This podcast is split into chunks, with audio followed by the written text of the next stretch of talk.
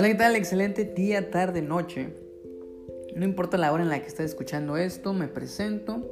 Mi nombre es Adrián y sean bienvenidos a este ya nuestro tercer episodio de algo que inició como un proyecto muy pequeño, el cual han ido apoyando de una manera muy favorable, muy positiva y significativa, por lo que yo, su servidor, estoy sumamente agradecido.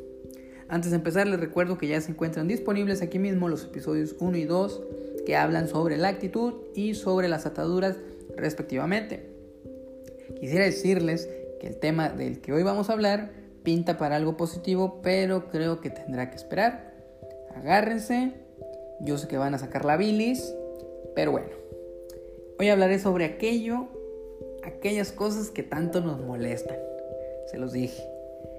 Voy a dar unos ejemplos muy pequeños, muy breves, porque si no nunca acabamos. Dentro de las cosas que nos molestan se encuentran las siguientes.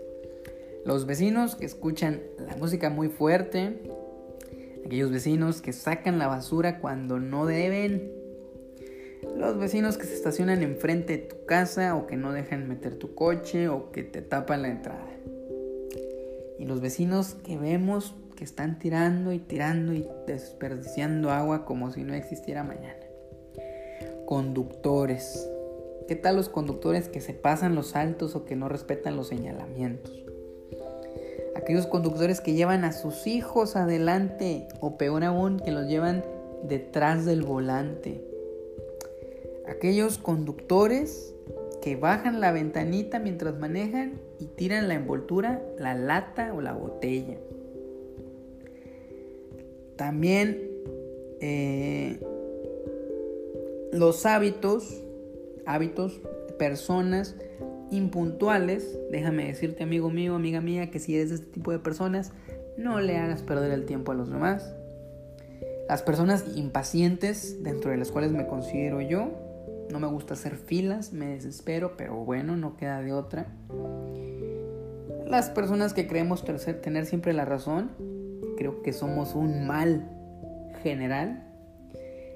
Y las personas o las parejas que llevan al cine a los bebés. Creo que entendieron el punto, ya no voy a seguir. Por ahí tal vez a alguno ya se le subió la presión, ya se le aceleró el corazón. Supongo que al menos en alguna de ellas se sentirán identificados. No les voy a creer eso de que a mí no me molesta nada, todo me parece bien, nada me disgusta porque yo creo que están mintiendo. La lista sigue y sigue. Y mejor aquí le dejo porque si sigo dando ejemplos creo que no vamos a acabar. Bueno, después de esta larga lista que yo me imagino alguno ya tiene las venas saltadas, vamos a comentar lo siguiente. Lo bonito de ser parte de este mundo es esa diversidad que nos caracteriza y nos hace únicos. Misma que en ocasiones nos puede llegar a molestar. Yo pienso que no Siempre nos parece que todos piensen diferente y a veces quisiéramos que todos pensaran igual que nosotros. Todos tenemos hábitos que son molestos y también hay cosas que nos molestan de alguien más. Recuerden siempre la capacidad de ser tolerantes. Creo que ahí está una solución de muchos problemas, ser tolerantes y empáticos, ponerte en el, lugar de alguien más para no convertirte en aquello que tanto detestas, que tanto molestas, que tanto te desespera. Creo que la salida fácil siempre es no querer batallar y ser parte del problema.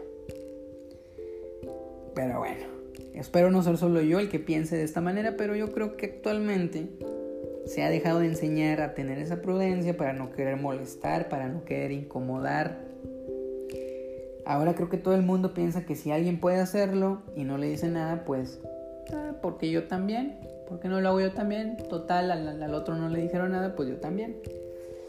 Como adultos, tenemos que recordar que tenemos una gran tarea, una responsabilidad de ser ejemplo de los que vienen detrás de nosotros. Sean nuestros hijos, sean nuestra familia, sean conocidos o sean completamente desconocidos, son personas que están aprendiendo de lo que ven que hacemos. Les voy a decir dos reflexiones, dos frases muy similares que me gustan mucho. Una de ellas es, si quieres cambiar el mundo, primero cambia tú. Y la segunda es, imagina un mundo perfecto, créalo. Les menciono lo anterior, pues recuerdo que en episodios pasados comenté algo de que tenemos todo el control sobre nosotros mismos, pero hasta ahí. Tal vez lo ideal sería que ese cambio influya y contagie a otras personas. Sería algo increíble que tú comiences a hacer acciones buenas y que las demás personas quieran imitarte. Pero si no sucede, por lo menos déjame decirte que eres parte de la solución y no del problema. Muchas gracias por escucharlo y háganme saber qué más cosas odian. Se vale gritarlo, se vale sacarlo de nuestro sistema. Si creen que algo de lo que les dije puede ayudar a alguien más que conocen, pues compartan, compartan este mensaje. Yo me despido por hoy, nos estamos escuchando en otra ocasión. Hasta luego, saludos, bye.